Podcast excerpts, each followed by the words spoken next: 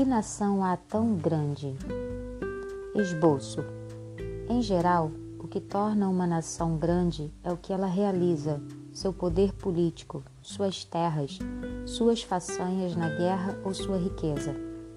Nada disso caracterizava a nação de Israel quando o povo ouviu as exortações do profeta. A pergunta retórica de Moisés, que grande nação há, em Deuteronômio 4:8, indicava que essa era a maior nação da terra. Esse povo de ex-escravos, migrantes sem teto, dificilmente se encaixaria na definição de uma grande nação.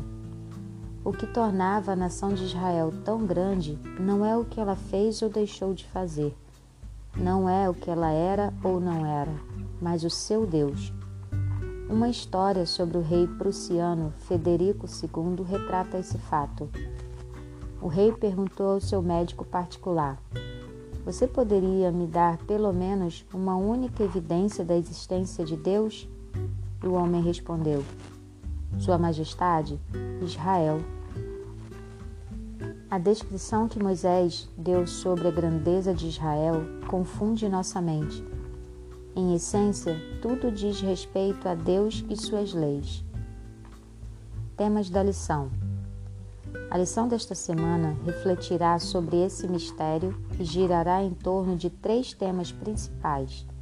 Primeiro, a lei é perfeita, não há nada a acrescentar e nada a retirar. Segundo, a lei é sábia. A vida vibrante e inteligente do guardião da lei testifica do Criador. Terceiro, a lei é divina. A menos que Israel se voltasse para Deus, não se beneficiaria dessa lei não seria uma grande nação. Comentário: Ao estudarmos o valor e a autoridade das antigas leis de Moisés, consideraremos se ainda são relevantes para a modernidade. Não entendemos a natureza dessa lei se a reduzirmos a um conjunto de tarefas que alienarão os seres humanos e os privarão de seu julgamento e liberdade. Israel deveria voltar-se para o Senhor seu Deus, atender-lhe a voz e aceitar a lei com toda a sua inteligência para que o povo vivesse florescesse e se realizasse como seres humanos. Deus, o Criador, deu a receita para a vida por meio da lei, precisamente porque, como Criador, ele conhece a fórmula da existência de Israel. Uma lei diferente. Visto que a lei vem do céu, ela foi projetada para ser diferente de todas as outras leis.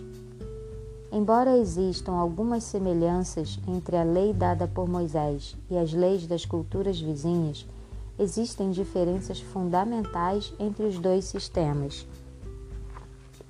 Pesquisas recentes revelaram de fato muitas diferenças importantes entre os dois sistemas de leis. A primeira diferença notável diz respeito à ênfase bíblica no valor da pessoa humana sobre a matéria.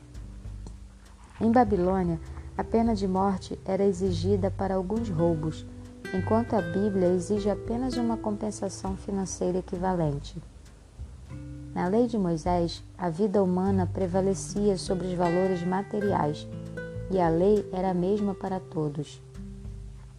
Mais importante, as leis de Moisés diferem de, das outras leis porque a lei mosaica sempre se refere a Deus Enquanto em documentos legais do Oriente Médio a referência a Deus é rara e ocasional e apenas formal, na introdução e às vezes na conclusão, as leis bíblicas estão imbuídas dessa referência a Deus, que é usada como lema ao longo do texto. A lei não é o resultado de consultas e elaborações humanas. Ela é recebida como um dom, é uma revelação do alto. A importância na Bíblia das chamadas leis apodídicas, isto é, leis que são absolutamente normativas, é significativa. As leis bíblicas têm autoridade e esse estilo é ainda mais notável porque a literatura jurídica do antigo Oriente Próximo é dominada por leis casuísticas. O mandamento não mate ou não cometa adultério é absoluto e contundente. A lei de Deus não se justifica com base em um processo lógico. Somente a experiência da obediência nos permitirá verificar sua justiça. Nas leis casuísticas, sabemos por que a lei é certa antes de experimentá-la, enquanto nas leis apodídicas de Israel sabemos disso depois. A resposta de Israel ao dom da lei explica esse processo. Faremos e então entenderemos. Êxodo 19, 8. Sendo assim, a lei de Moisés difere de todas as demais, pois implica uma dimensão única. Israel obedecerá pela fé. Uma lei universal. A lei de Moisés não é descrita como uma expressão da cultura e sabedoria específicas de Israel. Moisés deixa isso claro ao se referir ao horizonte cósmico e à criação passada, mesmo antes do surgimento de Israel. Agora, pois, perguntem aos tempos passados que transcorreram antes de vocês, desde uma extremidade do céu até a outra. Deuteronômio 4:32. Esse propósito universal da lei também é testemunhado dentro da própria lei. Um dos sinais mais eloquentes do convite universal dessa lei é a sua referência à criação. Vale ressaltar que no Decálogo, o sábado, memorial da criação, está situado em seu centro geométrico e temático. Esse é o lugar em que se colocava o selo nos antigos documentos de aliança. A posição do sábado sugere que a consciência de Deus como Criador está no cerne dos Dez Mandamentos, que também ecoam as dez palavras da criação. Veja as dez declarações Deus disse em Gênesis 1. Da mesma forma, as leis dietéticas de kosher, abre colchetes, apropriado, fecha colchetes, que fazem distinção entre carnes puras e impuras, lembram Gênesis 1. Na verdade, a linguagem de Levítico 11, que registra essas leis, usa as mesmas palavras técnicas e expressões estilísticas criaturas da terra, animais rastejantes, segundo sua espécie, etc. Além disso, a lista dos animais em Levítico 11, 2 a 8 segue a mesma sequência de Gênesis 1, 24 a 26, o sexto dia da criação. Por exemplo, a criação do ser humano está relacionada sucessivamente à criação dos animais aquáticos a criação dos animais que voam e, finalmente, a origem dos animais terrestres e dos répteis. Por último, em Levítico 11, como em Gênesis 1, 24 a 26, a relação entre humanos e animais tem sua contrapartida na relação entre humanos e Deus. Em Gênesis 1, 20 a 28, o dever de exercer domínio sobre os animais está associado ao fato de que os humanos foram criados à imagem divina. Da mesma forma, em Levítico 11, o dever de distinguir entre alimentos puros e impuros está associado ao fato de que a santidade humana reflete a santidade divina. Sejam santos, porque eu sou santo. Levítico 11, 44, 45. Uma lei aplicável. Por estarem relacionadas à criação, as leis religiosas e morais do Decálogo, bem como as leis alimentares das carnes puras e impuras, são universais e, portanto, ainda aplicáveis a qualquer ser humano. As chamadas leis cerimoniais, relacionadas ao templo e aos sacrifícios, estavam fadadas a desaparecer com eles. Quanto às leis circunstanciais, sobretudo casuísticas, também estavam fadadas a perder seu caráter normativo a partir do momento em que as circunstâncias que as geraram deixassem de existir. É o caso, por exemplo, das leis relativas aos escravos, a maneira de se vestir, de lavrar a terra, de organizar e administrar a cidade.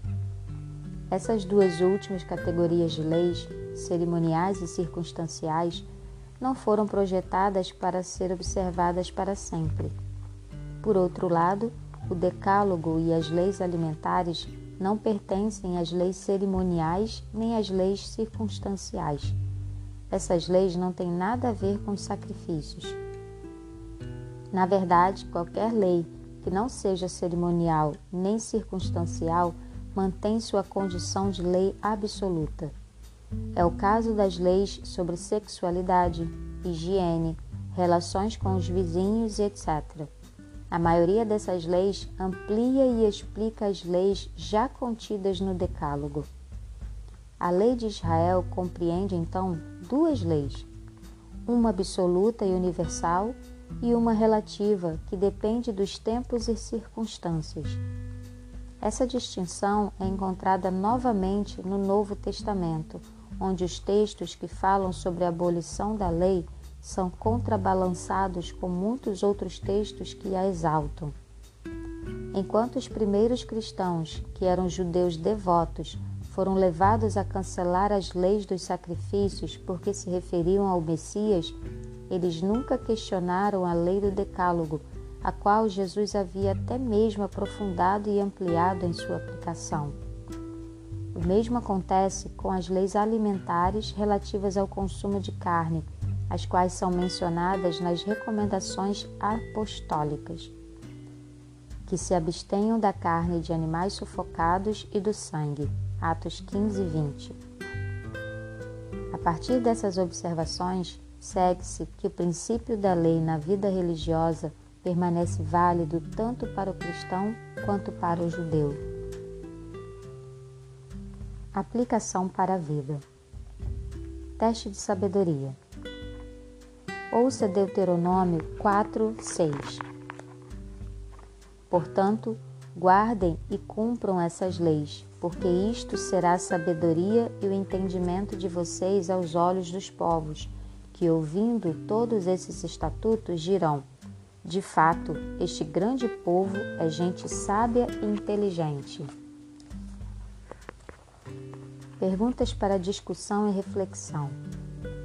Pela sua percepção do verso citado anteriormente, o que há em você, mesmo que deveria ser uma evidência da providência divina? Você é considerado sábio e inteligente pelos outros? Que você deve fazer para que a promessa de Deuteronômio 4:6 se cumpra em sua vida? Como você explica que inteligência e verdadeira sabedoria não são valores importantes para algumas tradições cristãs. Como ler as Escrituras? Leia ouça Deuteronômio 4, 2. Não acrescentem nada à palavra que eu lhes ordeno, nem diminuam nada dela, para que vocês guardem os mandamentos do Senhor, o Deus de vocês, que eu lhes ordeno. 1. Um, Faça uma lista de novas tradições de outras denominações cristãs que foram adicionadas à lei de Deus. 2. Que justificativas existem para esses acréscimos? 3. Como adventistas do sétimo dia, também criamos novos hábitos e princípios que não foram incluídos na lei mosaica. Liste-os se puder e explique quais são as justificativas para observá-los embora eles não façam parte dos requisitos bíblicos. 4. Que princípio hermenêutico você infere de Deuteronômio 4:2? Por que é importante ler o texto bíblico por completo? Que textos bíblicos você tende a rejeitar? Por exemplo, Antigo Testamento versus os Evangelhos, Eclesiastes versus Pentateuco? E por quê? Procure motivos pelos quais você deve incluí-los em sua leitura da Bíblia.